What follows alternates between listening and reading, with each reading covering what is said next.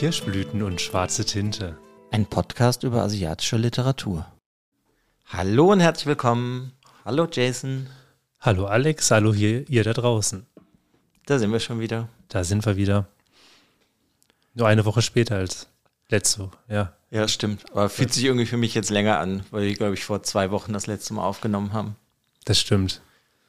Ja, ich, ich bin auch, ich bin im Kopf auch komplett schon bei dieser Folge, weil ich bin, ich bin sehr gespannt auf diese Folge. Ich freue mich schon auf diese Folge, seitdem das Buch ausgelesen ist. Ja, bin gespannt. Ja, ich bin auch gespannt. Ich weiß nämlich, ich bin mir sehr unsicher heute in dieser Folge mit genau. diesem Buch. Ja, ähm, heute reden wir über Mann im Anzug mit Ballerina von Dorothy C. Ja, Dorothy C, würde ich sagen. Bestimmt, bestimmt anders ausgesprochen. Wobei ich bin mir nicht ganz sicher, ne? Also dadurch, dass du, dass Hongkong ja auch hier britische Kolonie gewesen ist, kann es ja schon sein, dass sie diesen englischen Vornamen hat. Und nee, den Vornamen meine ich nicht, also ich meine den C Nachnamen. Dann, ja, C, Cese, ich, keine Ahnung, ja, TSE, ja. Ja, ist nämlich ein ähm, Buch aus Hongkong. Ein weiteres Land, was neu ist in diesem Podcast. Ja, ist es ein Land? Nee, es ist, ja, nee, sorry, ja, es ist kein Land, aber für mich ist es immer so, ja, es ist eine Sonderverwaltungszone, aber dazu später mehr. ja, ist vielleicht darin direkt wichtig zu sagen, ist kein Buch von Festland China. Genau, Festland China, genau. Hm. Ja, ähm, das Buch ist wo rausgekommen? Sekunde, ich habe meine Notizen weggeklinkt. Also es ist, zwei, es ist 2022, also wir sind erst vor wenigen Monaten rausgekommen bei der Büchergilde in Zusammenarbeit mit dem Litprom ähm, und übersetzt von Marc Herrmann aus dem Chinesischen. Genau, das, da finde ich es aber direkt noch wichtig zu sagen, dass man das auch nur da kriegt.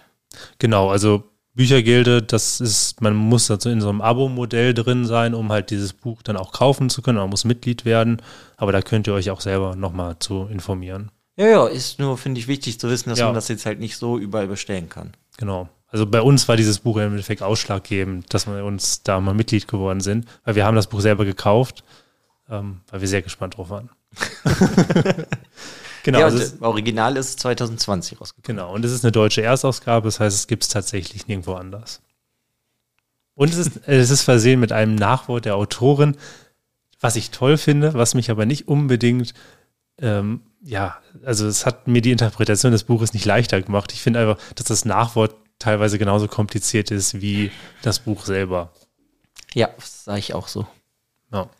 Ja, ähm, worum geht's in dem Buch? Ich glaube, ich lese einfach mal die Inhaltsangabe vor. Ja, mal gucken, ob das irgendwas bringt.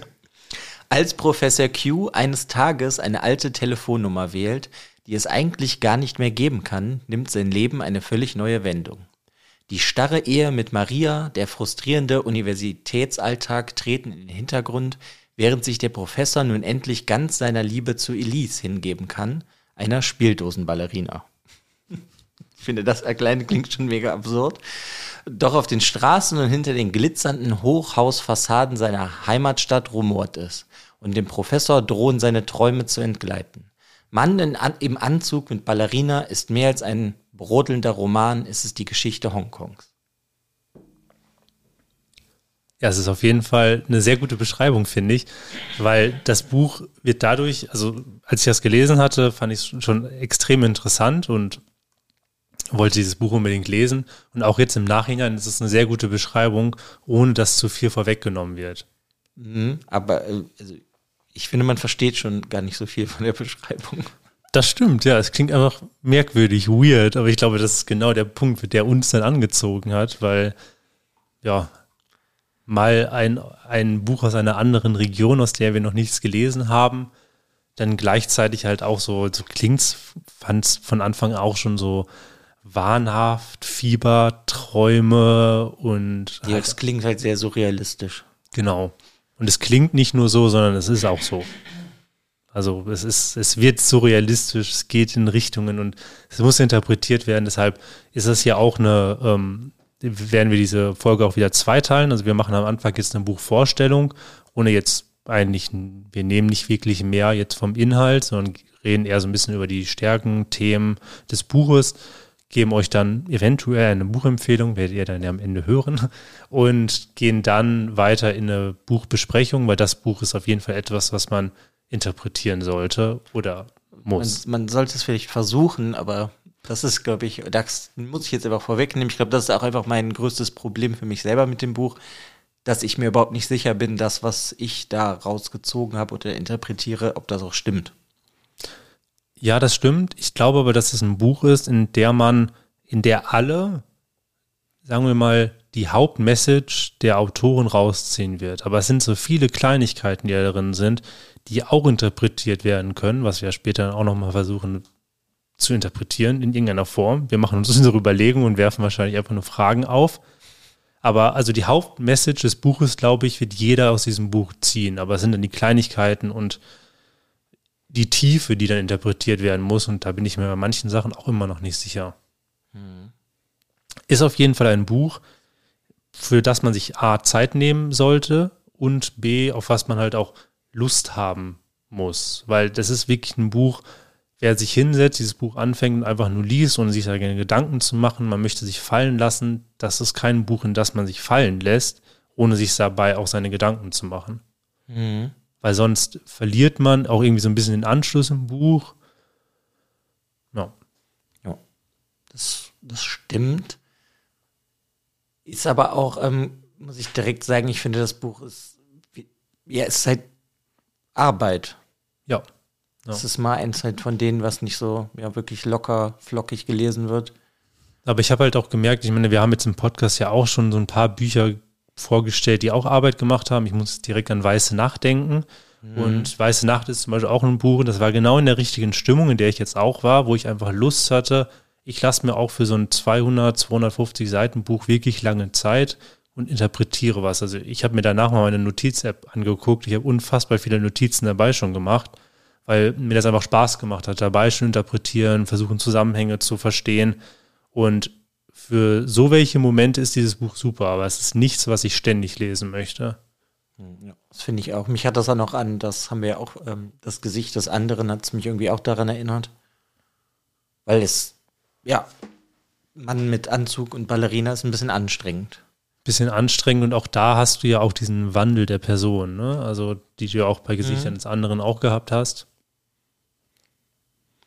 Ja, ich meine, was können wir aber denn noch über das Buch sagen? Im Endeffekt ist es schon eine Kritik an der aktuellen Situation in Hongkong. Und ähm, ja, es spielt aber natürlich in einem fiktiven Land, was aber eigentlich eins zu eins die Realität, sag ich mal, darstellt. Nur dass halt die Namen ein bisschen verändert wurden. Genau, also es spielt in Nevers und Nevers ist halt Hongkong. Ähm, und dann fallen immer wieder andere andere Begriffe, zum Beispiel Valerisches Empire Nevers, das ist halt das, das ist ja das ehemals britische Empire Hongkong. Mhm. Ähm, dann gibt es Chinesisch oder China, das ist China. Und ähm, was meinst du denn, warum sie da andere Namen für genommen hat? Ich würde jetzt mal fast sagen, dass das an der aktuellen Situation liegt. Und du sehr wahrscheinlich das dann, obwohl sie jetzt 2020 geschrieben hat, da war die Situation eigentlich auch schon nicht anders, dass du sehr wahrscheinlich nicht öffentlich so Kritik führen kannst, beziehungsweise da ja auch alles relativ eingeschränkt wurde. Ob das jetzt äh, Nachrichtendienste sind oder dass Literatur komplett verschwunden ist aus Bibliotheken oder sonst wo und sehr wahrscheinlich ähm, ja viele Autoren schon auf so einer schwarzen Liste sehr wahrscheinlich gelandet sind, dass die Sachen gar nicht mehr wirklich veröffentlicht werden dürfen oder ich hätte, sollen oder beides. Ich hätte mir auch so ein bisschen überlegt, dass es wahrscheinlich in die Richtung geht. Sie kann halt immer davon reden, dass es halt einfach nur eine Fiktion ist. Ne? Das mhm. hat nichts mit der Realität zu tun. Und sie wandelt ja stark in diesen traumhaft Fiktionalem. Aber wenn man so ein bisschen Hintergrund hat für die Situation in Hongkong und halt auch diesen Konflikt mit China, dann merkt man halt ganz stark, dass es halt keine Fiktion ist, sondern es ist halt schon eine Realität. Also es ist ein Fiebertraum so ein bisschen, wo halt sehr starke Parallelen oder wo die Realität in eingewebt ist. Mhm.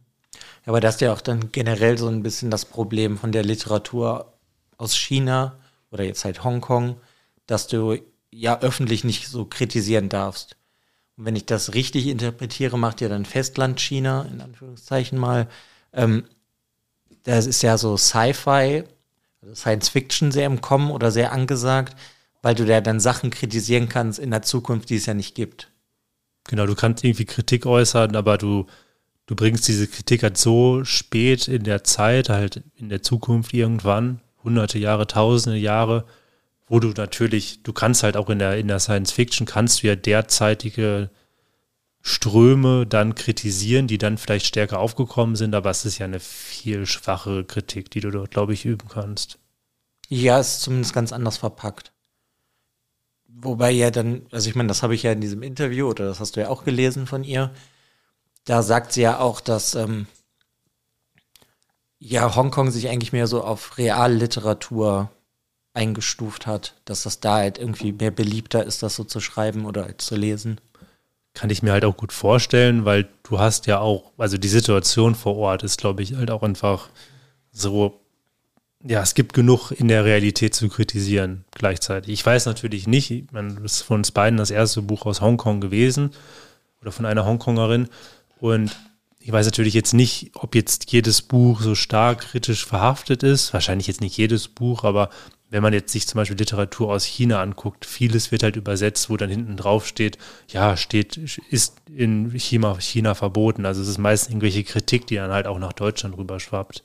Hm, ja, aber das verkauft sich ja auch hier besser. Und das war doch auch ähm, von, habe ich das gelesen? Ein Interview von einem äh, aus Taiwan-Autor hat er es nicht auch da kritisiert? Haben wir da schon mal im Podcast drüber geredet? Ich glaube, das war, ja, ich glaube, das war in der Folge Aufzeichnung eines Krokodils, wo wir darüber geredet haben. Ah ja, das, ja. War das nicht auch der Wu Ming Yin, ja, genau. der das hatte, Interview geführt hat? Ja, also genau. Also gehabt hat, ja. Und der hat das doch da auch kritisiert, dass das halt deswegen die Literatur aus Taiwan halt viel schwieriger hier zu bekommen ist oder dass überhaupt irgendwas übersetzt wird, weil halt die Sachen sich ja eigentlich hier besser verkaufen, die jetzt schon verboten sind in China. Ja, ja. Auf jeden Fall. Ähm, kurz, also ich würde sagen, wir könnten mal ganz kurz für unsere Hörerinnen und Hörer einen kleinen Exkurs mal nach Hongkong machen. Ich weiß nicht ganz genau von euch, wie sehr ihr euch schon mit Hongkong beschäftigt habt, wie sehr ihr die Nachrichten so in den letzten Jahren, Jahren, acht Jahren, ich habe gerade mal auf den Spickzettel geguckt, in den letzten acht Jahren verfolgt habt. Aber genau, also Hongkong ist halt im 19. Jahrhundert ähm, von, vom Vereinigten Königreich, also England, besetzt worden und wurde dann zu einer britischen Kolonie erklärt. Und ähm, für viele Chinesen ist es dort auch schon wichtig gewesen, dass man halt diese britische Kolonie zu nutzen als Zufluchtsort bei dem chinesischen Bürgerkrieg von 1927 bis 1949. Und das ist auch was, was auch in dem Buch immer wieder thematisiert wird, sind halt Flüchtlinge oder auch dieses multikulturelle. Also Hongkong ist einfach wirklich, dass halt viele Fluchtsuchende oder Ausgestoßene oder auch andere Kulturen dort zusammengekommen sind. Ähm, 1997 erfolgte dann die Über Übergabe vom Vereinigten Königreich ähm, an die Volksrepublik China. Aber Hongkong stellt halt dort eine Besonderheit. Und zwar ist es, gehört es nicht ist, ist, also es gehört zu China, aber es ist eine chinesische Sonderverwaltungseinheit. Also sie dürfen ihre freie Marktwirtschaft und auch eine hohe innere Auton Autonomie behalten. Also das ist so ein bisschen Prinzip ein Land, zwei Systeme, weil du hast ja den, du hast in Hongkong hast du den Kapitalismus, der da stark halt überwiegt und mhm. vorherrscht und den Kommunismus und die kommunistische Partei halt in China. Und das lief eigentlich einige Jahre gut. Und dann fing es halt aber an, dass der Machteinfluss der Chinesen immer, immer stärker geworden ist. Und ähm, so fingen dann auch die Proteste an. Das waren einmal 2014. Die wurden auch die Regenschirmproteste genannt. Ähm, wenn ihr den Post unseres Fotos gesehen habt, da haben wir auch einen Regenschirm drauf, falls ihr euch gefragt habt, warum. Das ist zum Beispiel ein Zeichen dafür. weil ähm, damals sind die Hongkonger halt wirklich millionenfach auf die Straße gegangen und hat einen Regenschirmer dabei. Und es gibt halt auch so ein Piktogramm eines Regenschirmes. Und das war halt einerseits, um sich halt vor den, vom Regen zu schützen, weil das war halt auch in der Regenzeit, aber auch gleichzeitig halt vor der Brutalität der Polizei und den Pfefferspray und halt auch so, so ein bisschen so als Abschirmung von der ähm, Machtherrschaft Chinas. Ähm, genau, also es waren halt 2014 ging diese Forderung nach freien Wahlen von vielen Studenten erstmal aus. Das war so der, der Beginn, weil ähm, ja, Pekings Einfluss ist wirklich immer stärker gewesen. Also da könnt ihr euch selber natürlich auch nochmal tiefer reinlesen. Das ist auf jeden Fall sehr interessant. 2019, 2020 gingen dann nochmal die Proteste auf, weil es gab ein neues Gesetz, und zwar das Gesetz über die nationale Sicherheit von China. Und damit greift China wirklich sehr stark in diese innere Autonomie mhm. Hongkongs ein. Und die Proteste gingen sehr stark auch über ähm, ja, die Regierungschefin, die Carrie Lam, die jetzt vor kurzem auch dann endlich zurückgetreten ist.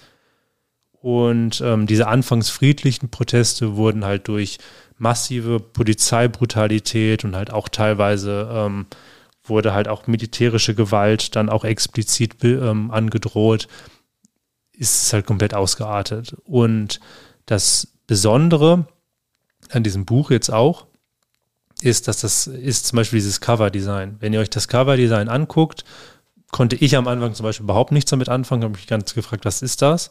Und ähm, das sind halt zwei Motive, also es sind zwei ähm, Spray-Motive. Graffitis? Graffitis, ja, danke. Das wollte ich wollte was zu beitragen. ähm, genau, das sind halt ähm, zwei Personen, also es sind zwei Graffitis, auch wirklich von einer Mauer in Hongkong und die zeigen zwei Demonstranten, die halt getötet worden sind. Und das ist also der Street Artist ist unbekannt. Ähm, und das ist einfach nochmal so ein, so, ein, so ein Zeichen dafür, für diese Polizeibrutalität. Hm. Und dann kann man noch zu sagen, dass das Cover auch sehr gelblastig ist, weil das halt die Protestfarbe ist. Ja, genau. Ja.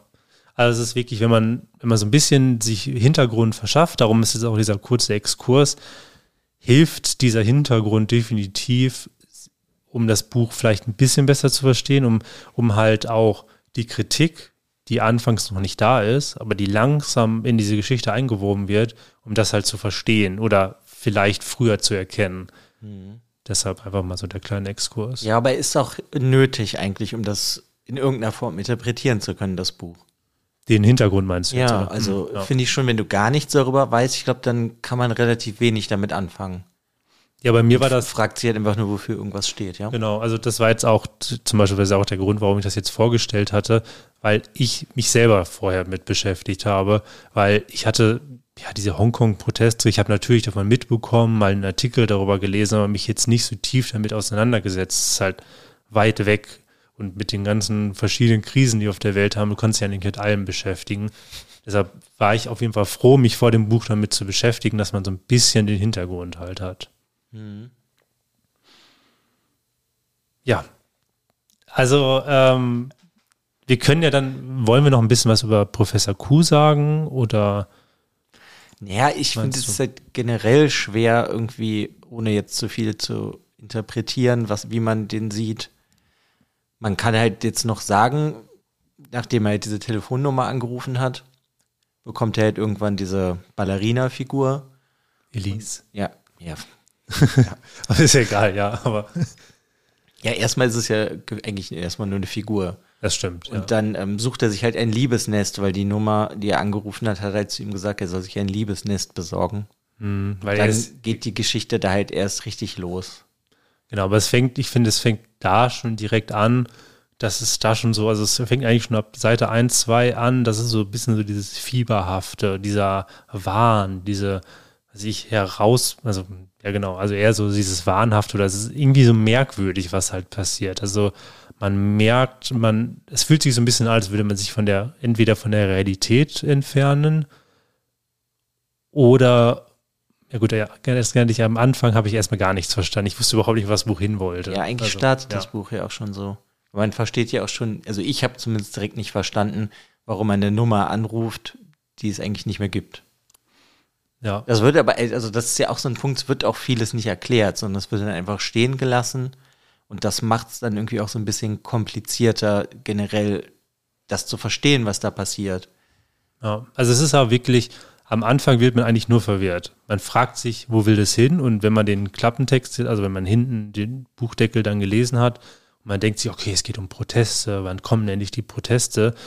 Die kommen halt relativ spät erst im Buch. Also, dass so auch so dieses, diese ersten, ja, die ersten Protestbewegungen oder vielleicht die ersten Anzeichen davon, die kommen relativ spät. Und ich dachte mir am Anfang erst, was will dieses Buch von mir, wo will es halt hin? Das heißt, es wirft viele Fragen auf oder bei einem selbst, beim Leser und bei den Leserinnen, aber vieles interpretiert man oder kann man erst am Ende interpretieren, aber wird auch teilweise überhaupt nicht beantwortet. Ja, beziehungsweise ich finde, vieles kannst du im Nachhinein halt auch erst interpretieren, wenn du dann vielleicht so ein bisschen gemerkt hast, worauf die Autorin hinaus möchte. Weil eigentlich kritisiert sie ja schon relativ schnell Sachen und sie, sie hat halt nur irgendwie, sie führt dich da nicht so gut ein. Ich finde, sie schmeißt dich nämlich einfach so rein, weil es passieren halt einfach direkt Sachen, die sehr surrealistisch sind. Und das hat mich halt total an Kafka erinnert. Mhm.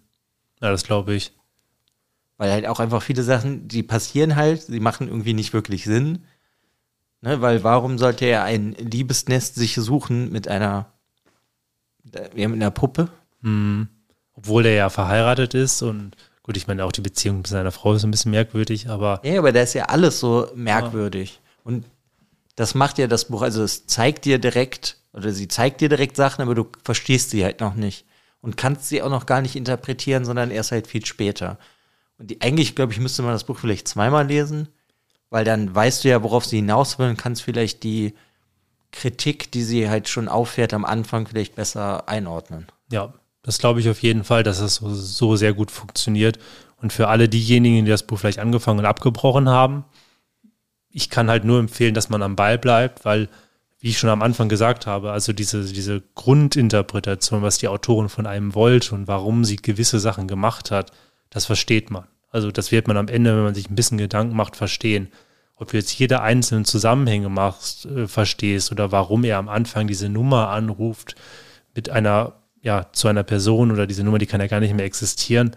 Das kann man am Ende sich dann, man kann einfach wirklich alles auseinandernehmen und alles interpretieren. Das ist natürlich die Frage, was passiert einfach nur, warum es die Handlung vielleicht voranzutreiben oder hat sich die Autorin bei jedem bisschen Gedanken gemacht. Ich meine, im Generellen ist es ja schon irgendwie, da kam es mir zumindest beim Lesen ein bisschen handlungsarm vor. Weil irgendwie hätte nicht ganz so viel passiert. Ja. Ne, das, das, ist halt auch, er ist irgendwie so, so eine verzwickte Lage, finde ich.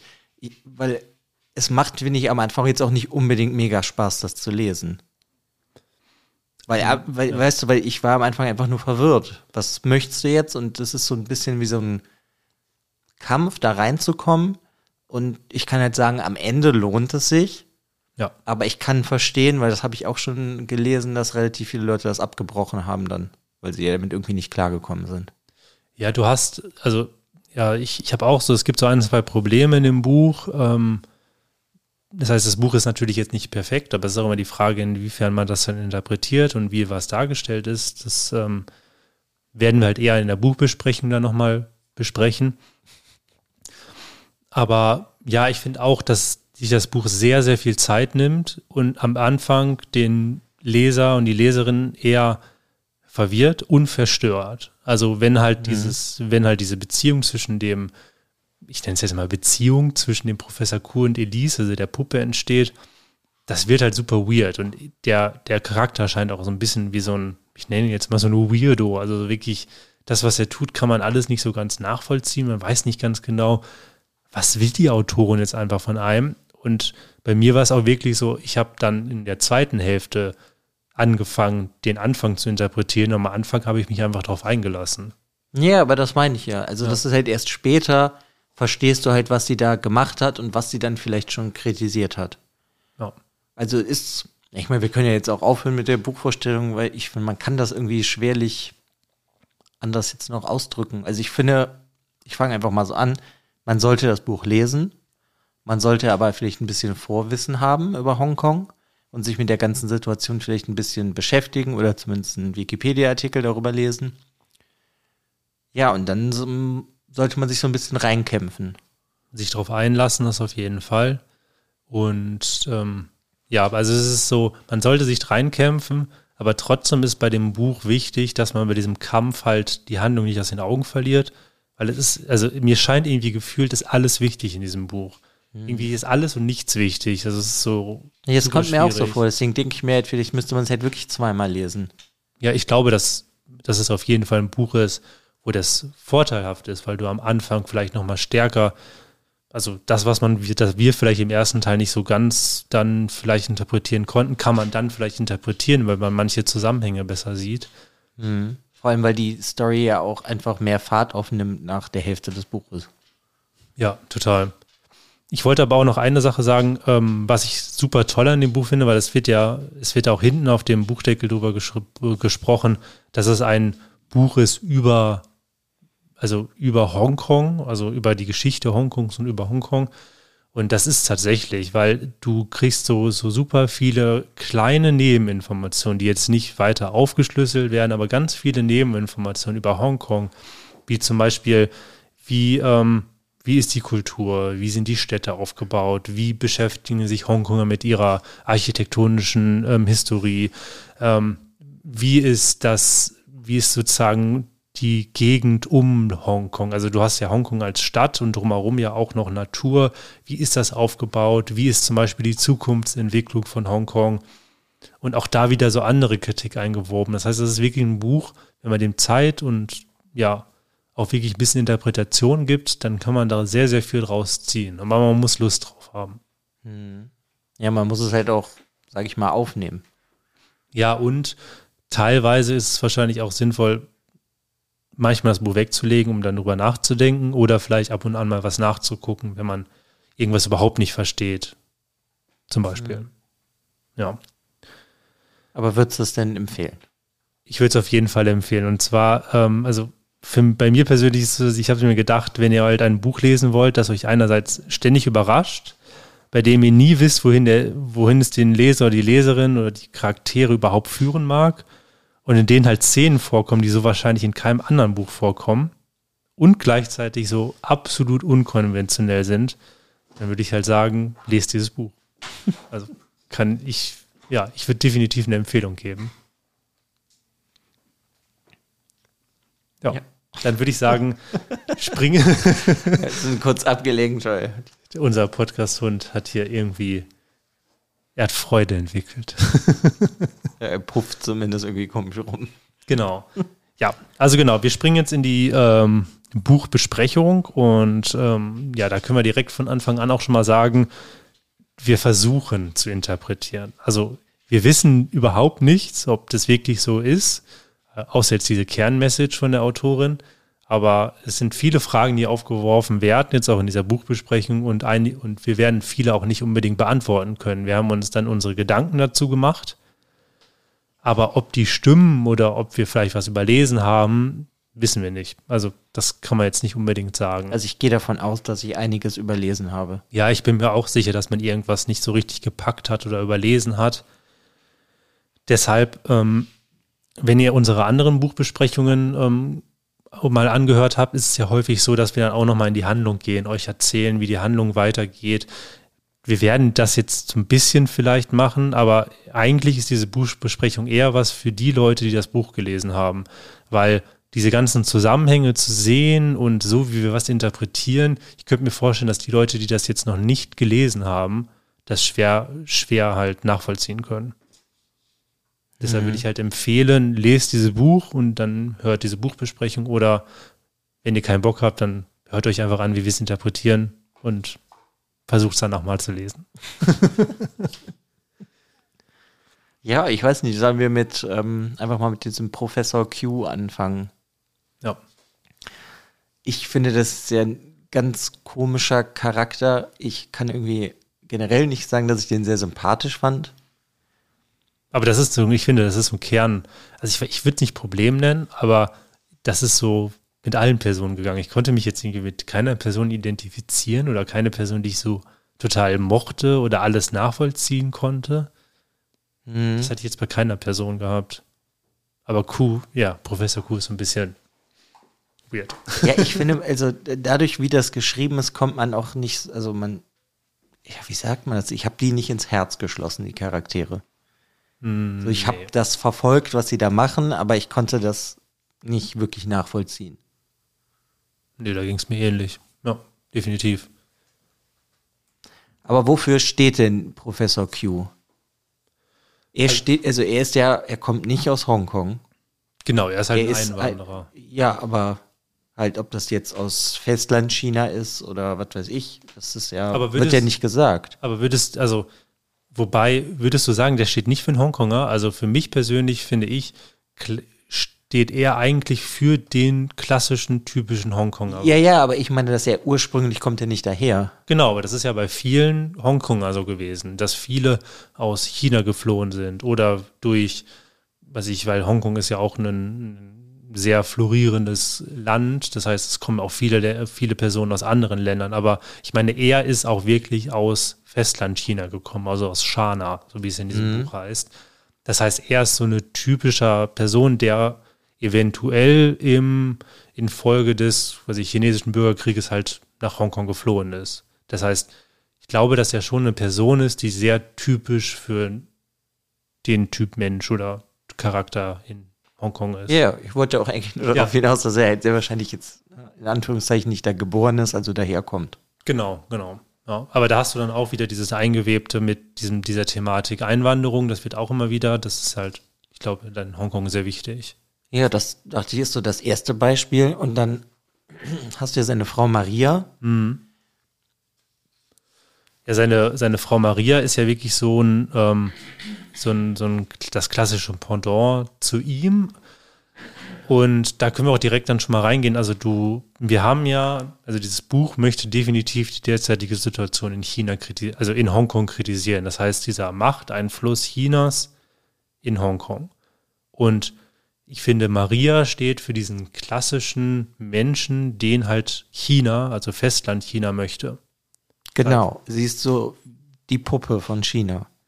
Also, weil sie eigentlich nicht mehr selbstständig denkt, sondern halt alles so macht, wie China es möchte. Also, so interpretiere ich das jetzt mal. Genau, sie hat halt, genau, sie, sie macht, also sie arbeitet ganz normal, sie macht sich nicht so viele Gedanken. Witzigerweise finde ich, sie sucht sich ja sogar ein Hobby für jetzt wenn sie halt in Ruhestand geht mit ihrem Mann und das ist das Hobby Wandern.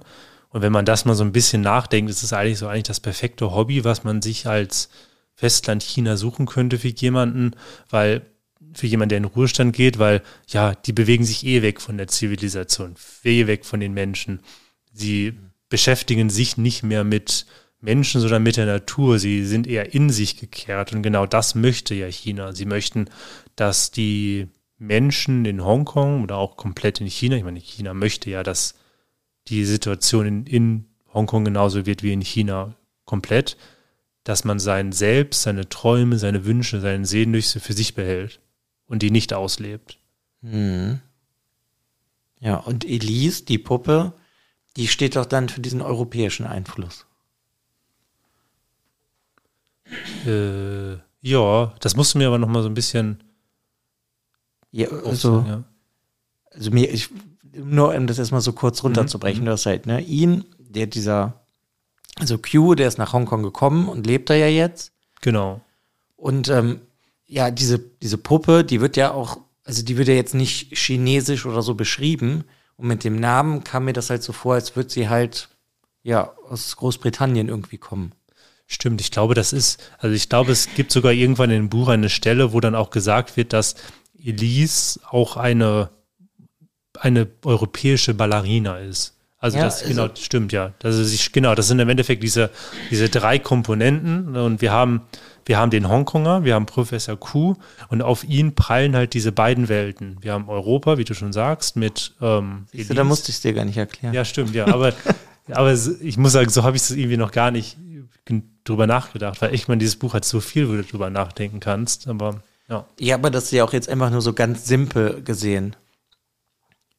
Das e- Elise steht ja für Sachen, die, die du nicht mehr haben kannst oder für die Wünsche ähm, bis ins Extreme gezogen, die Q halt eigentlich ablegen soll, muss für China. Ja. Als, ne, wenn du das ja auf die reelle Situation jetzt beziehst, will doch China das ja Hongkong sich unterordnet. Genau. Also die möchten, dass Hongkong und der Hongkonger sich unterordnet und eigentlich nur so zu so einem funktionierenden ja, Rädchen im, Im Getriebe im, wirst da. Ja, ja, klar, genau. das meine ich ja. Deswegen, ja. Also ich finde es generell, muss ich ja schon mal sagen, ein bisschen schwer bei dem Buch. Ja, auf jeden Fall. Ich wollte auch noch mal was zu Maria sagen, weil ich hatte mal, ähm, bei Maria hatte ich ihr so ein bisschen so zwei Zitate rausgesucht, die halt sehr, sehr gut für sie stehen, weil man sieht einfach, dass Maria halt für auch, haben wir ja schon gesagt, für im Endeffekt diesen chinesischen Prototypen steht mhm. und weil sie halt auch gleichzeitig ähm, sehr viel Einfluss und sehr viel Kontrolle über ihren Mann, also über Professor Ku. Und da gibt es dann halt einmal ein Zitat, was Professor Ku sagt. Maria war die geborene Anführerin, denn in ihrer Diszipliniertheit glich sie dem Auge eines Wirbelsturms, um das herum ihr Umfeld ganz vom Selbst kreiste. Und tatsächlich begann die Ordnung, die sie schuf, zu bröckeln, kaum hatte sie die Wohnung verlassen. Und das ist dann auch so ein Punkt, wo das dann, wo dann Professor Kuh zum Beispiel ja, er hat nicht mehr diesen Einfluss von Maria, weil Maria geht ja ganz normal zur Arbeit und lässt ihn dann so manchmal so alleine und dann fängt halt genau diese Kontrolle an zu bröckeln. Das heißt, da könnte man auch wieder sagen, ich, China möchte eigentlich diese hundertprozentige Kontrolle, die sie aber nicht haben kann. Mhm. Das heißt, es geht. Das heißt, sobald sich dann China ein bisschen wegbewegt oder man sich davon irgendwie wegbewegt, dann denkt man halt wieder eigenständiger und möchte. Ja, aber so stelle ich mir das halt auch generell jetzt in China. Also ich war noch nie in China, ich war noch nie in Hongkong. Ich habe auch noch nicht so viel Literatur in dem Bereich gelesen, aber mich auch so mal mit beschäftigt. Aber wenn ich mich, wenn ich mir das einfach denke, auch wenn du eine komplette Kontrolle hast, ist ja auch egal, in welchem Land, muss ja jetzt ja nicht China sein, aber du hast diese staatliche Kontrolle, die können ja nicht alles kontrollieren. Die Leute reden ja weiter. So, das ist so, so wie dieser, dieser klassische Sowjetmensch, der halt sich immer nur an den Küchentischen aufgeregt hat über alles. Sie haben dann zwar nichts getan, aber sie haben sich alle aufgeregt. Alle haben ihre Meinungen ausgetauscht und so wird das da ja auch sein. Die Leute haben vielleicht in irgendeiner Form einen Wunsch auszubrechen, aber können es halt überhaupt nicht. Ja, aber das, also das zeigt doch, dass Maria halt, solange sie da ist, kontrolliert sie ihn das heißt, irgendwie solange China da ist, genau. kontrollieren sie. Sobald aber Maria weg ist, gibt es halt dieses Problem, dass Q halt als unser Protagonist ja dann anfängt irgendwie zu denken und eigene Wünsche zu entwickeln und eigene Gefühle. Aber am Ende des Buches wird uns doch ja halt eigentlich gezeigt, dass Maria im Endeffekt gewinnt. Also, ja. Und also das in dem Sinne dann China, wenn ich das so richtig interpretiere. Ja. Weil sie halt eigentlich einfach alles plattwalzen. Und hier in dem Buch ist das ja dann mit dieser Schlaftablette, die er am Ende kriegt. Ja, damit find, er ruhig gestellt wird. Ja, genau, das habe ich genauso. Ich finde das auch, also das, das Ende ist eigentlich eine, ja, kann man, ist, ist eigentlich ein super gutes Ende, weil du, genau, es ist halt bevor Kuh halt restlos so sein, sein vorheriges Leben und halt damit halt auch das Leben vor der Übernahme Pekins sich daran erinnern kann und halt auch sein, sein Selbst wird, kommt halt Maria, gibt ihm eine Schlaftablette und sagt halt, hier komm, Maria, die halt für den Staat und China steht, ähm, die halt nicht mehr hat als den Wunsch von einem ruhigen Leben, die wird halt halt die Unruhestifter halt ruhig gestellt. Das ist ja genau das, was China auch tut und das tut sie mit ihrem Mann dann auch. Das ist doch wie in der japanischen Literatur oft dieses herausstehende Nägel werden eingeschlagen. Genau. Halt nur halt hier ein bisschen anders umgesetzt. Ja das, was ja im Endeffekt auch passiert, es gibt ja jetzt, die, gab ja die ganzen Proteste, aber trotzdem kannst du es ja irgendwie nicht richtig aufhalten. Ne? Das, so verstehe ich diese Kritik halt dann daran. Ja, das ist egal, wie viel du anscheinend demonstrierst, es werden ja trotzdem dann aus Buchhandlungen, Büchereien, was auch immer, werden die Autoren entfernt, die Kritik üben, die nicht gesehen werden soll. Ja, das ist ja sowieso das Schlimme. Ich meine, die Proteste fingen 2014 an. 2019 und 20 gab es dann ja wieder Proteste. Und jetzt am Ende kann man eigentlich sagen, dass dieses Prinzip ein Land, zwei Systeme, das existiert faktisch nicht mehr. Und das heißt, diese, diese dystopischen Gedanken, die die Demonstranten und halt die Demokratiebewegung hatten, haben sich halt wirklich aufs Schlimmste umgesetzt. Das mhm. heißt, faktisch existiert halt nicht mehr diese innere Auton Autonomie Hongkongs, seitdem dieses Gesetz der nationalen Sicherheit ist. Also es existiert einfach nicht. Das heißt, das ist ja genau das. Also es ist wichtig, dass man was tut. Es ist wichtig, dass man versucht, auf, sich aufbäumt gegen dieses große, diesen großen Feind, nenne ich ihn jetzt mal. Aber das ist ja auch dann das, was aber Q halt versucht. Oder nicht? Er versucht es aber ja nicht bewusst. würde ich sagen. Da können wir gleich auch nochmal, wenn wir über Elise reden, finde ich, zeigt sich das eigentlich also meine Interpretation, können wir eigentlich direkt eigentlich über. Ja, ich meine, wir müssten genau. eh so hin und her ja, springen, springt, genau. Ich. Aber ich finde, man kann jetzt eigentlich zu diesem, diesem Hauptstrang ja eigentlich kurz kommen. Also wir können mal jetzt über Elise halt sprechen.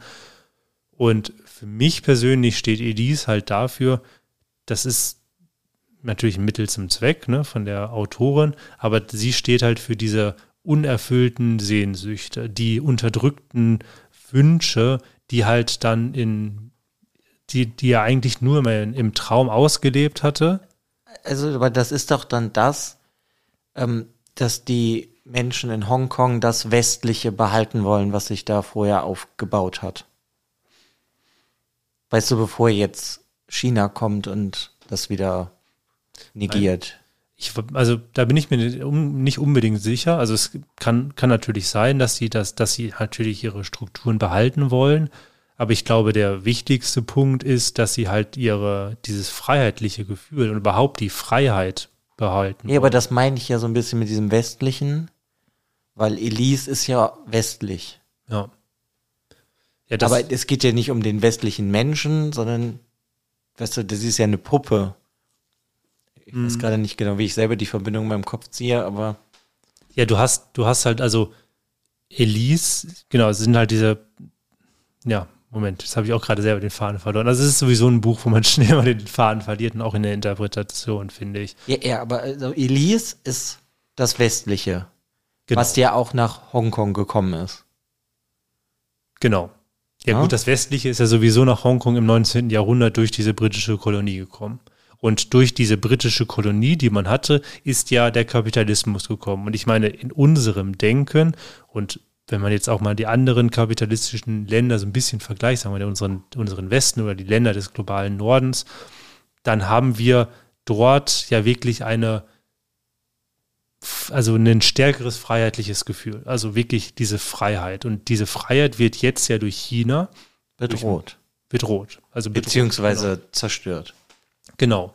Und dadurch, dass ja wir in diesem Nevers uns befinden. Und da ist es zum Beispiel, da könnte sein, dass Nevers an sich aber auch schon so ein bisschen stärker in diese Dystopie hier reingeht.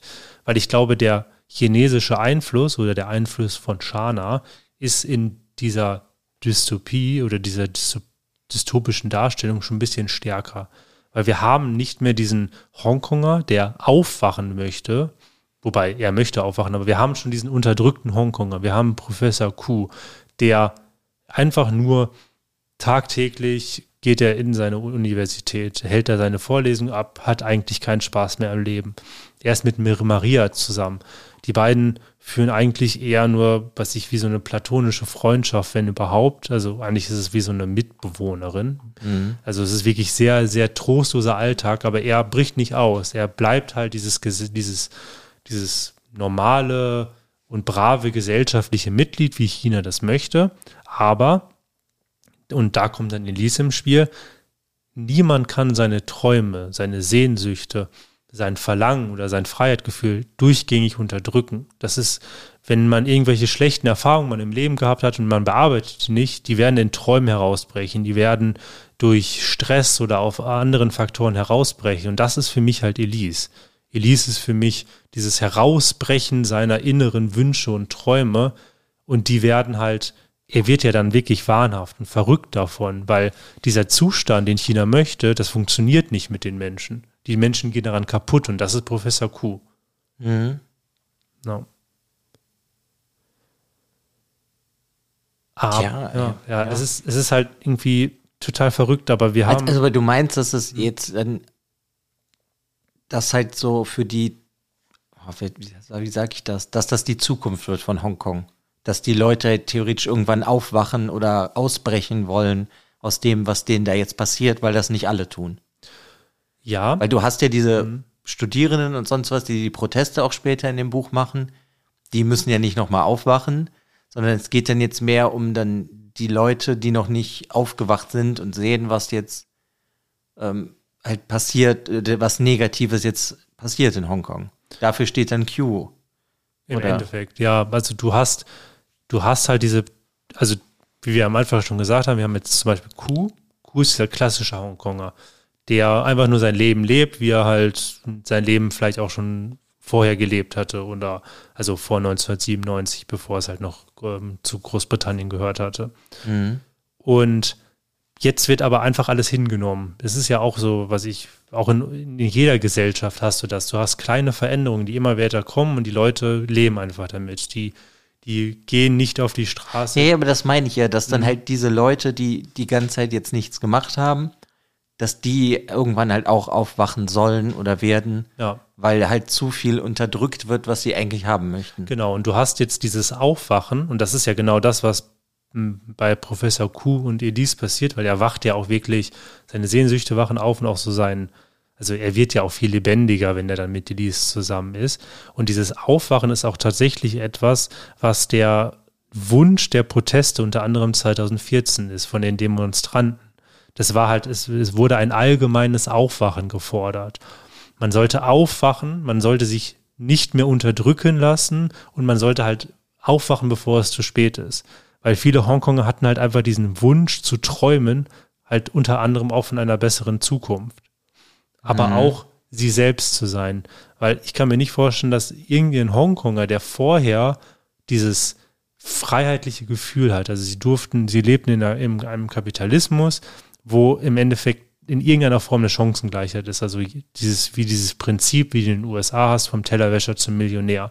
Und auf einmal kommt die kommunistische Partei, die das aber komplett umwälzen möchte und dich unterdrücken lassen möchte. Ich kann mir halt nicht vorstellen, dass sie es eigentlich mit sich machen lassen, haben sie es aber doch. Und darum haben die bei den Protesten dieses Aufwachen gefordert. Hm. Aber es ist ja nicht das Problem, dass vielleicht Hongkong sich kulturell mehr an China annähert, sondern es ist ja das Problem, dass das ja eigentlich wie, wie der Rest von China zu so einem Überwachungsstaat wird, Hongkong. Dass die Leute ja gar keine Freiheit mehr haben. Ja, es ist ja auch. Und also auch nicht frei denken dürfen auf der Straße. Genau, also einerseits, genau, genau, das, das hast du auf jeden Fall. Das ist ja auch dieser, dieses überhaupt, der Beginn dieser Proteste 2014 ist gewesen, dass halt, dass halt, also in Peking äh, sitzt ja die Regierung und Peking hatte gesagt, wir werden jetzt für Hongkong und für die Wahlen in Hongkong ein Komitee mhm. beschließen. Dieses Komitee schlägt dann beziehungsweise bestimmt die Wahl, die Leute, die zur Wahl stehen. Und dann können natürlich die Hongkonger bestimmen, wen sie wählen. Aber das ist ja keine freie Wahl mehr. Das heißt. Nee, du wählst ja dann auch einfach nur irgendeine Marionette. Genau, du wählst eine Marionette, die halt Peking haben möchte. Und, und darum fing es da halt an, dass diese, diese, ja, dass sie wie dieser Regenschirm, sie wollten halt, dass dieser, dieser Schirm, die über, über jeden ist, mhm. im Endeffekt wegnehmen. Sie wollten halt, dass die Leute aufwachen, dass die Leute darüber nachdenken, dass die Leute reagieren, bevor es zu spät ist. Und jetzt ist es halt leider dieser Punkt gekommen, wo es zu spät ist. Aber in diesem Punkt sind wir im Buch ja gar nicht. Das Buch ist ja vor, also 2020 erschienen. Das heißt, ich denke, es wurde 2018, 2019 wahrscheinlich geschrieben. Also ich hatte irgendwo auch mal was gelesen, dass sie da schon viel früher mit angefangen hat, aber dann irgendwie das Manuskript irgendwie ich glaube, im Laufe abhanden gekommen ist und sie das dann neu geschrieben hat. Ich glaube, sie hatte auch das Gefühl, bei diesen Protesten, die 2019 waren, nochmal anfangen zu müssen, beziehungsweise das Buch zu Ende schreiben müssen. Mhm. Das heißt, ähm, die Auswirkungen dieser Proteste von 2019, 2020 und diesem nationalen Sicherheitsgesetz Chinas das hat man jetzt in diesem Buch noch nicht. Aber du merkst nee, halt diese Ströme. Man kann das ja schon irgendwie rein interpretieren bzw. verstehen, so worauf ja. das halt hinausläuft. Ja, aber da, aber wir haben jetzt ja von dieser einen Seite der Interpretation auf Elise geguckt. Nur Elise ist ja auch noch mal, kann ja auch noch anders interpretiert werden, weil Elise ist ja auch noch eine Puppe. Also du hast halt einerseits dieses, sie steht für die unterdrückten Sehnsüchte, die halt dann fieberhaft herausbrechen ähm, und, und, auch komplett unkontrolliert, dass Kuh halt auch wahnhaft wird. Dann hast du aber auch dieses Bild der Puppe, dieser Marionette eines Menschen, der eigentlich nicht mehr leben möchte oder der auch gar nicht mehr wirklich weiß, bin ich jetzt überhaupt noch Mensch? Bin ich mhm. Krokodil? Bin ich Scheibenwischer, was weiß ich. Also bin, was bin ich überhaupt? Bin ich einfach nur ein Glied in der Kette, das funktionieren soll? Und es ist egal, ob ich Mensch bin, ob ich glücklich bin und so weiter und so fort. Dafür steht für dich Elise. Als Puppe. Also wenn du halt, du hast ja, weil du, es hätte ja auch alles andere sein können. Es hätte ja auch nicht nur, es hätte ja auch einen, weiß ich nicht, es hätte, es hätte ja auch ein tatsächlicher Mensch sein können, der irgendwie herausbricht. Ich finde auch so alleine dieses. Ja, aber das ist ja Q, oder nicht? Das ist ja eigentlich der Mensch, der irgendwie herausbricht und dann am Ende halt wieder eingefangen wird. Das stimmt, aber dieses, dieses Mittel des, also dieses, seine Träume haben sich ja in dieser Puppe manifestiert oder halt gezeigt. Und ich finde auch alleine, warum die, dass die Autorin eine Puppe genommen hat, ist halt nochmal ein, noch mal ein starkes Zeichen, dass du sagst, diese Puppe steht halt auch gleichzeitig für diese Marionette. Mhm. Halt eine, ein willenloses Wesen, was kein Eigenleben hat, was menschlich vielleicht aussieht, aber halt nur noch. Ja, aber es wird halt so zurecht gemacht, wie genau. jemand anderes sich das vorstellt. Und so macht es ja auch Kuh mit ihr am Anfang. Ja, also, genau. Sie entwickelt ja irgendwann dieses Eigenleben und wird dann quasi lebendig, aber vorher, also ich packte, also sich dann schminkt er sie und zieht er dann irgendwie nochmal neue Kleidung. Ja, an das, was die Studierenden so tragen, zieht er ja an. Genau. Also ja, also. Ja, aber, ich ja. finde es halt bei dem Buch unglaublich. Also ich finde es richtig toll, dass man hier so viel interpretieren kann. Aber gleichzeitig finde ich, ist es so ein bisschen schwer zu wissen, bin ich hier auf dem richtigen Weg. Weil ich habe halt das Gefühl, oder so geht es mir, ja, eigentlich seitdem ich das Buch gelesen habe, ich denke mir irgendwas dazu, aber ich bin mir überhaupt nicht sicher, dass das so, dass das so gemeint ist. Weißt du, in anderen Büchern habe ich irgendwie, da denke ich mir, ja, okay, das ist so für mich, aber hier ist alles so ein bisschen vage. Das finde ich einerseits ganz toll, mhm. andererseits macht es mich so ein bisschen wahnsinnig. Ja, das stimmt, das kann ich verstehen. Aber hast du das bei allem? Also, das ist ja das, was ich am Anfang schon mal meinte. Ich finde, die Kernmessage, die die Autorin uns mit dieser Geschichte bringen möchte. Das, worüber wir jetzt die ganze Zeit genau, geredet haben. Das ja, das ist die Kernmessage, genau, klar, die, verstehe ich. Genau, die versteht man. Aber wenn wir jetzt weitergehen, ich meine, wir können nicht alles aufgreifen, aber wenn wir weitergehen, es kommt dann nochmal eine andere Person vor, es kommen Kleinigkeiten vor. Du hast diesen Olish, also der, der am Anfang dem, ihm die sagt, er soll sich dieses Liebesnest Genau, suchen. genau. Und das ist einfach, alle bekommen auf einmal eine Bedeutung und dann kannst du auf einmal in jede einzelne Szene dieses Buches was reindeuten. Das ist halt das, was ich gerade meinte, weil so, ne, du kannst, du liest die erste Seite, wo er mit diesem Olish telefoniert und verstehst nichts. Dann später verstehst du vielleicht ein bisschen mehr. Ja. Und dann, äh, das, ich meine, das hast du mir im Vorgespräch im Endeffekt schon gesagt, dass er halt eigentlich Olish ist. Ja, es wird halt gesagt, das ist ein alter Ego. Also Professor Q hat damals auch Literatur geschrieben, in welcher Form weiß ich jetzt nicht, sagen wir mal als Romane geschrieben und sein Pseudonym war Olish gewesen.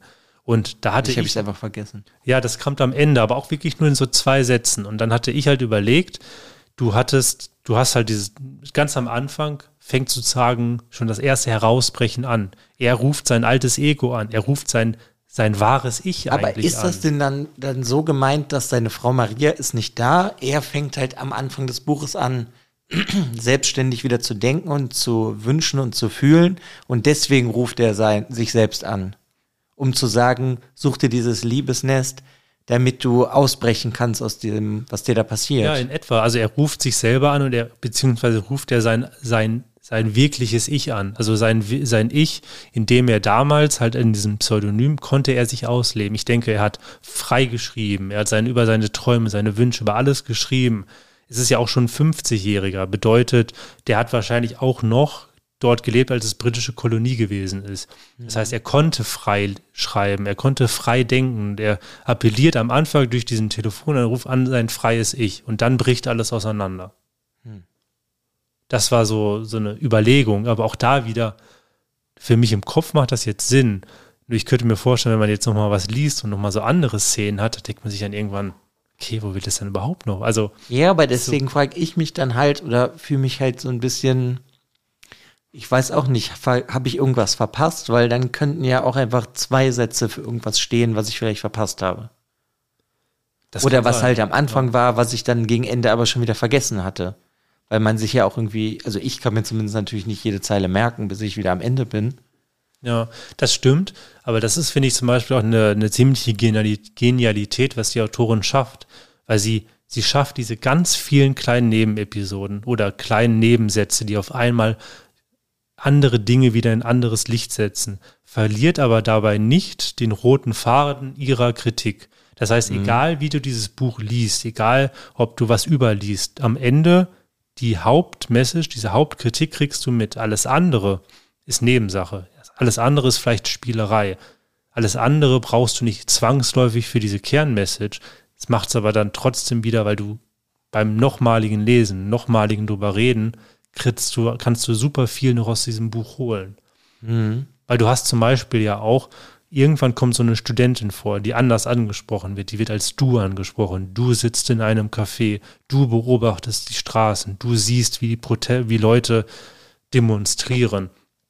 Und diese Du aus, aus ihrer Sicht lernen wir jetzt ja überhaupt erstmal diese kompletten Demonstrationen kennen von den Fliegenmenschen, was ich zum Beispiel auch ein extrem geniales Bild als Polizisten ansehe, weil Fliegen haben Facettenaugen, können also überall gleichzeitig hingucken. So diese, diese Polizeigewalt, die einerseits. Das steht alles, ja für diesen Überwachungsstaat. Genau, steht für ja, den ja, Überwachungsstaat. Also finde ich ein super tolles Bild.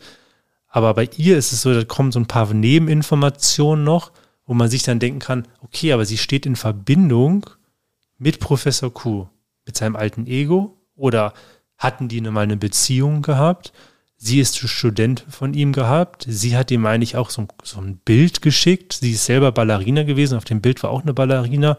Manifestiert jetzt zum Beispiel eher dann ein, eine Ballerina, weil er den unerfüllten Wunsch hat, mit ihr vielleicht zusammen zu sein. Deswegen so, zieht er dann der Puppe auch die Kleidung an, die Studentinnen tragen, genau, die genau, sind. Ja, so. Aber das ist dann so, das ist so vage in dem Buch, dass man das so interpretieren kann, aber man hat gar nicht weitere Informationen, wo man das jetzt festhalten kann. Das ist so, man macht sich Gedanken, man wirft Fragen auf. Ja, aber die Autorin spricht doch da die Leser an. Ja. Mit dem Du. Dass sie halt einen direkt anspricht. Ja, genau, also sie, sie spricht einander mit, dass du das halt siehst mit den Fliegenmenschen, mhm. dass halt wie dieser Überwachungsstaat jetzt hier die Sachen macht und so. Ja. Das ist doch, denke ich mal, wie so ein, ja, fast schon eher so in Richtung Aufruf, dass du irgendwas vielleicht tun solltest. Genau, tun sollst und auch gleichzeitig stell dir vor, du wärst da. Stell dir vor, du siehst das. Stell dir vor, du bist diese Person, die gerade jemand sieht, der von der, von einem Polizisten gewaltsam fast zu Tode geprügelt wird. Stell dir vor, das ist dann für mich dieses Du, was super ist, super funktioniert, weil Professor Q, der verliert ja sich komplett in diesem fieberhaften Wahnsinn mit ähm, Elise, was ja sowieso noch komplett verrückt wird. Also müssen wir, gehen wir jetzt gar nicht näher drauf ein, aber ich finde, da sind auf jeden Fall einige weirde Sachen noch gewesen, aber äh, das heißt, diese ganzen Proteste mussten aus einer anderen Sicht gestellt werden, aber dass auf einmal diese Studentin auch eine Bedeutung im Buch hat für die Handlung, ist dann auch wieder wie dieses so, weiß ich nicht, irgendwie so. Mhm. Ja. Ja, aber ich finde das schon extrem, wie viele, an wie vielen Stellen man hier irgendwo was interpretieren kann.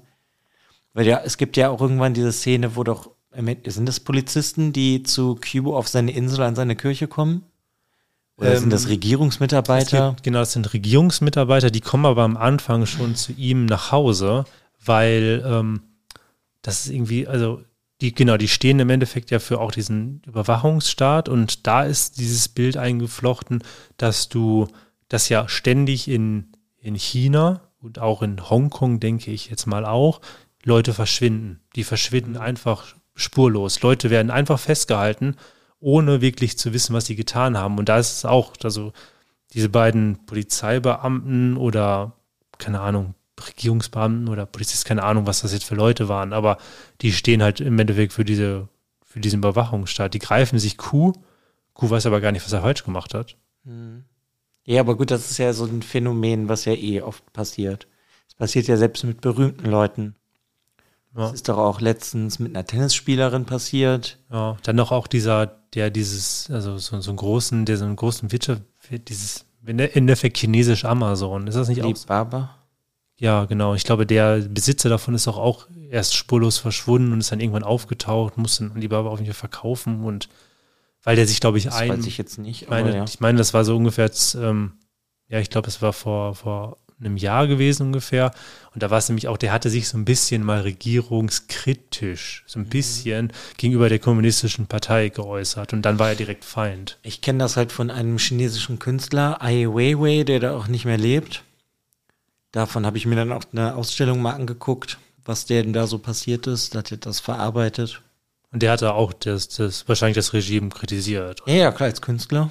Ja, ja. Und der ist dann auch einfach halt verschwunden. Also der ist einfach mitgenommen worden. Hm. Ja, ich fände jetzt zum Beispiel interessant, das weiß ich gar nicht. Aber worauf ich eigentlich hinaus hm? wollte, sorry, war, ja, du hast ja diese Regierungsbeamten, nennen wir sie jetzt einfach mal, die ja irgendwann bei ihm an der Kirche auftauchen und dann ja eigentlich möchten, dass er mit ihnen zusammenarbeitet. Ja, genau. Der, der möchte, die möchten, dass er zusammenarbeitet und im Endeffekt ja auch seine Mitverschwörer verrät, oder? Das ja, ja, bisschen, klar. So hatte ich das auch interpretiert. Aber das ist ja das, was ja, das ist, das ist das, was die kommunistische Partei macht. Das ist das, was früher in der Sowjetunion der KGB gemacht hat. Das ist ja immer, du suchst, du suchst das schwache Glied. Ja, gut, das passiert ja immer noch. Ja, also das, das muss man ja. ja genau, man sucht, sich halt, man sucht sich halt einen, einen Menschen, der vielleicht nur eine Kleinigkeit falsch gemacht hat. Bei ihm ist es ja einfach nur, er hat eine Liebe entwickelt zu einem Gegenstand, also zu dieser Puppe. Und das ist ja eigentlich schon aufsehenserregend genug anscheinend für China, also für Festland China. Und jetzt packen sie sich diesen, diese Person und sagen, hey, guck mal, dafür könnten wir dich jetzt lebenslänglich ins Gefängnis packen. Wir könnten dich jetzt hier dauerhaft quälen oder du hilfst uns einfach. Also sie suchen sich irgendein schwaches Glied, was sie halt sehr schnell ausschalten könnten und versuchen es zu benutzen. Mhm. Ja, das ist schon. Also ich finde es echt faszinierend. Man kann man überall so Sachen wirklich interpretieren. Ja, irgendwie super viel raus und bei mir ist es auch so gewesen, ich habe mir überlegt, was, also ja, also es geht so ein bisschen so über die Legung, wie bewerte ich dieses Buch? Mhm. Das ist dann auch so eine Überlegung, wie bewerte ich das jetzt? Weil bewerte ich etwas jetzt besser oder beziehungsweise kriege ich das Buch einen Abzug, weil ich etwas vielleicht falsch interpretiert habe, weil ich etwas nicht genug interpretiert habe, weil für mich persönlich ist es okay, wenn wir ruhig schon in die Bewertung gehen. Ja, oder? klar. Ja, genau. Weil ich finde, für mich persönlich ist dieser erste Teil von Elise zu lang. Ich finde, dieses für mich ist das, was. Ähm, du meinst, bis die auch in, der, in dieser Kirche auf dieser Insel sind? Genau, genau. Dass du im Endeffekt nimmt ja diese ganze Geschichte mit dieser, was ich im Endeffekt ja schon fast sexuell, sexualisierenden oder sexuellen Beziehung mit Elise und Professor Q, nimmt ja fast das halbe Buch rein. Oder mhm. dieser Aufbau zu diesem Höhepunkt mit Elise. Also Höhepunkt im Das Form. fand ich alles sehr, sehr seltsam, aber irgendwie sehr schön geschrieben. Das stimmt. Auf jeden Fall. Also ich fand das auch, also es war schön, verstörend, faszinierend, verwirrend, alles. Aber das, was die Autorin damit ausgedrückt hat, das hatten wir ja eben schon besprochen, das alles, weiß ich nicht, ob das die Hälfte des Buches gebraucht hätte. Das weiß ich nicht, aber das ist das, was ich vorhin schon mehrmals angesprochen habe, dass wenn man es vielleicht jetzt nochmal liest, mit dem Wissen vom Ende des Buches, dass da vielleicht ja noch mehr versteckt ist, was man beim ersten Lesen halt vielleicht gar nicht aufnehmen konnte. Ja, es kann ja auch schon sein, genau wie du schon sagst, es kann sein, dass auch da schon anfängt, also dass da schon Kritik sehr früh eingeflochten ist, die wir nicht rausgelesen haben. Deshalb, das ist halt auch dieses Schwierige, wie bewerte ich etwas, weil es würde einen Abzug bekommen, weil ich finde, diese Geschichte mit Elise ist für das, für die, für die Hauptkernmessage zu lang. Aber ich bin mir halt auch jetzt gerade nach dem Gespräch jetzt mit dir nicht sicher, ob da nicht doch sehr viel drin steckt. Deshalb, es würde, es würde einen einfachen Abzug bekommen, aber ich weiß nicht genau, ob der gerechtfertigt ist für das Buch. Ja, gut, aber ich meine, das ist ja auch immer noch mal was Persönliches. Also ich finde das Buch zum Beispiel sehr gut und wenn das ist ja auch das, weil wir ja, wenn wir nach der Buchbesprechung das ja irgendwie bewerten wollen für uns. Und ich finde es sehr toll, was die Autorin macht aber ich kann nicht sagen, dass ich ultimativ viel Spaß hatte beim Lesen. Weißt du, ob das jetzt am Anfang halt so ein bisschen zu lang gezogen ist oder ich die Kritik einfach noch nicht gelesen habe in dem Sinne, ne? Mhm. Oder sie nicht halt wahrgenommen habe. Deswegen ist das Buch, wird das für mich persönlich einfach irgendwo zwischen vier und fünf Sternen hängen. Mhm und wird halt nicht den Olymp erklettern der sechs Sterne. Mhm. Aber das könnte sich natürlich auch wieder ändern, wenn ich das halt nochmal lese und vielleicht ist es ja dann noch viel genialer, als wir das jetzt eh schon in irgendeiner Form rausgearbeitet haben. Aber da ist halt das Persönliche, dass ich stellenweise einfach nicht so viel Spaß hatte, das zu lesen. Ja, kann ich verstehen, gerade weil dieser rote Faden sich erst spät zeigt. Also man, man weiß dann, also ich hatte auch sehr lange drauf gewartet, wann kommen jetzt diese Proteste. Ich fand dieses, diese Szene mit ihm und Elise und diese Interpretation davon, warum jetzt diese Darstellung ist, die kam mir dann schon dann irgendwann, was weiß ich, nach einigen zehner Seiten. Und das hat mir auch Spaß gemacht, weil das teilweise einfach wirklich total verstörend ist und auch alles mal so, so auf so eine ganz unkonventionellen Art dargestellt ist. Aber bis das Buch wirklich in Fahrt kommt, ist halt das halbe Buch schon um. Ne? Mhm. Dahingehend hatte ich in der ersten Hälfte halt oft das Gefühl, bin ich zu blöd und sehe es nicht. Weißt du, ich kann es gar nicht anders ausdrücken, aber ich hatte echt dann teilweise beim Lesen am Anfang gedacht, check ich irgendwas noch nicht oder bin ich zu doof dafür? Ja, also bei mir war das so, ich habe auch natürlich noch nicht so viel verstanden, aber ich dachte mir, ich lasse mich weiterhin komplett drauf ein. Ich versuche alles jetzt schon so ganz genau aufzunehmen, weil ich mir dachte, irgendwann kommt dieser Sprung. Ich bin, ich habe einfach die Hoffnung gehabt, irgendwann kommt dieser Sprung in der Geschichte und in der Handlung, dass ich die Zusammenhänge verstehe.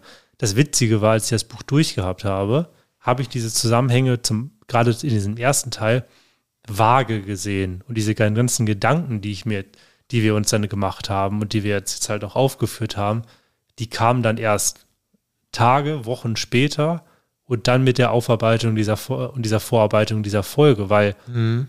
ich finde, dieses Buch braucht Zeit, um zu wirken und man sollte dem Buch auch Zeit geben, weil wenn man dem Buch keine Zeit gibt und man Sachen nicht interpretiert, nicht über Sachen nachdenkt und auch wie wir jetzt nicht über Sachen spricht, dann geht sehr, sehr viel verloren. Ja, total. Ja. Hast du irgendwie ein Buch gemacht wie für so eine ähm, Lesegruppe? Auf jeden um Fall. Um darüber zu diskutieren. Aber eine Lesegruppe, die sich einfach, die bereit ist, auch Verstörendes zu lesen, die bereit ist, Unkon Unkonventionelles zu lesen, weil das Buch ist anders. Das Buch greift dich auch so ein bisschen als Leser, als Leserin auch an. Einfach weil es mit, mit Bildern, mit Erwartungen und auch gleichzeitig mit verschiedenen Konfrontationen arbeitet, die so nicht unbedingt jedes Buch arbeitet. Also ich hatte in manchen Szenen dran, äh, zum Beispiel auch an Seidenraubenzimmer manchmal gedacht, das ist immer noch für mich so dieses Buch, was ja ständig aufkommt bei uns als Vergleich, weil mich das auch, es hatte mich verstört. Es hatte mich aber, es hat mich so drastisch angegriffen, dass ich mich aus meiner Komfortzone bewegt habe und über Sachen mal anders nachgedacht habe. Und das hat dieses Buch auch geschafft. Hm, okay, das fand ich jetzt, also ich fand das jetzt nicht so extrem. Ich fand, manches ist nein. natürlich in irgendeiner Form verstörend, aber ich habe es dann eher surrealistisch aufgenommen. Ja, also es, genau, es ist nicht da, so, Dadurch ist es ja. irgendwie, keine Ahnung, also ich habe, ich meine, das könnte man natürlich auch noch viel mehr interpretieren, diesen, ähm, diese Sexszenen, die er hat mit Elise, aber weiß ich halt gar nicht, ob das nötig ist. Nee, nee, ich glaube. Sondern ja, für mich war das dann vielleicht eher so die Erfüllung seiner Wünsche mhm. in irgendeiner Form. Auf jeden Fall diese Erfüllung der Wünsche nimmt die Autorin sich auf jeden Fall auch viel Zeit. Ne? Also. Ja, aber, ja, aber was ich meine, dass, also ich habe da jetzt im Nachhinein auch nicht mehr so viel drüber nachgedacht. Halt diese verstörenden Szenen, das meine ich halt damit. Und das ist ja dann teilweise so ein bisschen ja, seltsam pervers geschrieben, mhm. aber das ist irgendwie nicht das, was bei mir hängen geblieben ist. Dadurch finde ich das irgendwie, hat mich das jetzt nicht so verstört. Nee, nee, also genau, also es ist bei mir jetzt auch nicht zwangs, wobei doch, es ist bei mir schon auch hängen geblieben.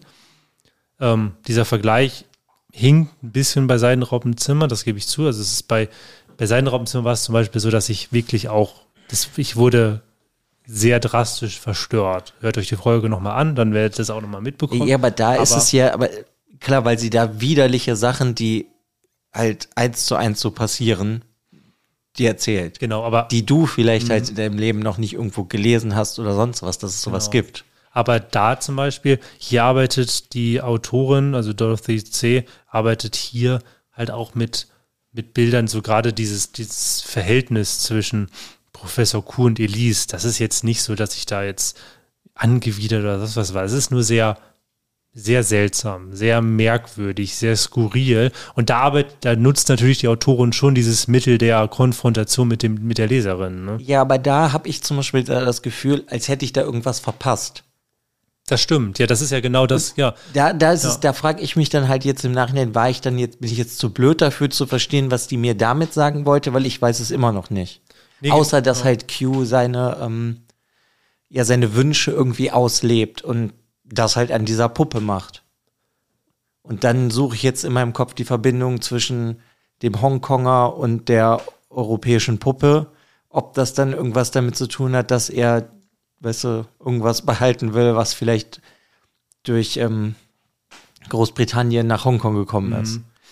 Aber da kann ja. ich jetzt auch nur so interpretieren. Bei den anderen Sachen fand ich, war das irgendwie klarer, deswegen weiß ich nicht. Bin ich zu doof? Bin ich nicht zu doof? Ja, aber das Keine ist, Ahnung. Das ist ja auch das, wo ich meinte. Also bei mir wird es diesen Abzug bekommen, weil ich diese Geschichte, dieses, diese sehr genaue Darstellung seiner erfüllten, nun endlich erfüllten Träume mit einer Frau dort jetzt mit dieser Puppe Elise. Dafür hat sich die Autorin sehr viel Zeit genommen, das sehr, ja, sehr häufig und sehr genau dargestellt. Dann die wunderschönen Gedanken von Q, also für Q halt schöne Gedanken, wie er mit Elise dann seine Zeit verbringt. Da nimmt sich die Autorin sehr viel Zeit und ich dachte, und ich, ich fand halt, dass um halt am Ende hinzukommen mit dieser Kern, mit dieser Kernmessage der Autorin, hat sich die Autorin dafür sehr viel Zeit genommen. Und da weiß ich halt auch nicht, dieser bekommt von mir definitiv einen Abzug deshalb, aber ist der Abzug gerechtfertigt? Weil vielleicht, wie du schon sagst, kann man daraus mehr lesen, wenn man den Gesamtkontext dann doch hat und sieht. Ja, also bei mir sind es auf jeden Fall, ich würde dem ganzen Buch halt fünf Sterne geben, weil bei mir hat es am Olymp gekratzt, tatsächlich. Ich hatte super viel Spaß bei dem Buch. Es hat, es hat mich ja, also es hat es ist mir immer noch im Kopf. Ich denke gern drüber nach. Es hat mir auch Spaß dabei gemacht, das zu lesen, weil ich halt auch einfach irgendwie total Spaß daran hatte, schon dabei zu interpretieren und mir Gedanken zu machen. Ein bisschen auch zu verstört, verstört zu werden und halt auch wieder ein neues Gebiet in Asien kennenzulernen mit oder eine neue Region mit Hongkong. Deshalb, das hat mir sehr viel Spaß gemacht, ja. Mhm. Ich habe auch jetzt gleich, wenn wir am Ende der Folge werde ich einmal ein längeres Zitat auch vorlesen von ähm, so einem so sexuellen Traum von Professor Q, was das Ganze auch nochmal, diese ganze Weirdness nochmal darstellt. Ich finde, das kann man nicht ganz gut nochmal am Ende zeigen.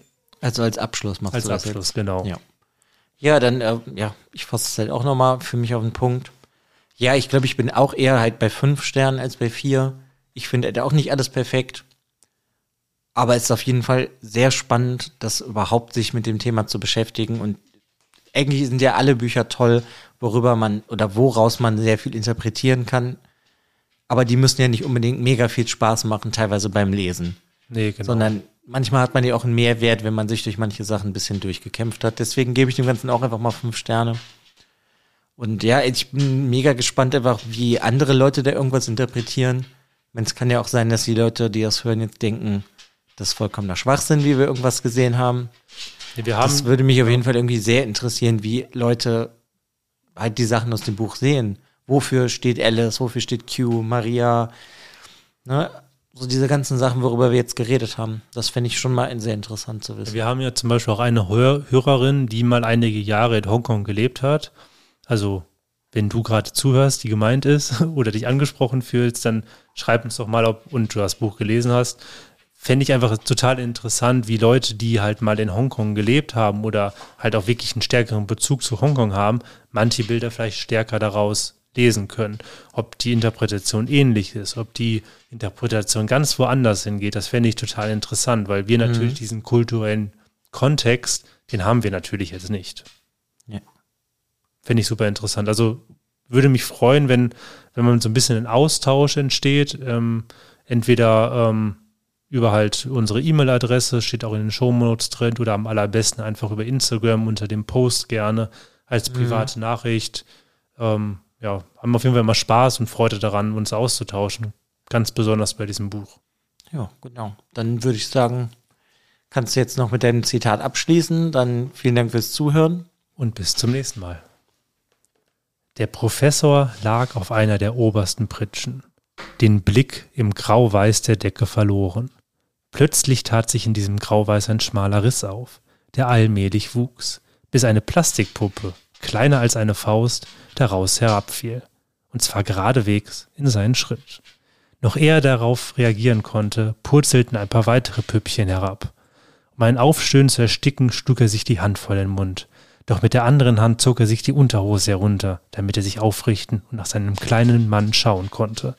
Die Püppchen hatten sich schon rings um sein Gemächt geschart, als wollten sie dort eine Versammlung abhalten. Doch sie gaben kein Wort von sich. Sie streckten nur ihre langen, dicken Zungen, die sogar noch größer waren als ihre Körper, heraus. Mit fröhlicher Unschuld, wie Kinder, die an einem Eis schlecken, widmeten sie sich dem großgewordenen kleinen Mann. Der Professor konnte nur noch in schmerzlicher Verzückung die Hände auf den Mund pressen. Als er am nächsten Morgen erwachte, entdeckte er, dass er tatsächlich sein Sperma auf dem Laken verspritzt hatte.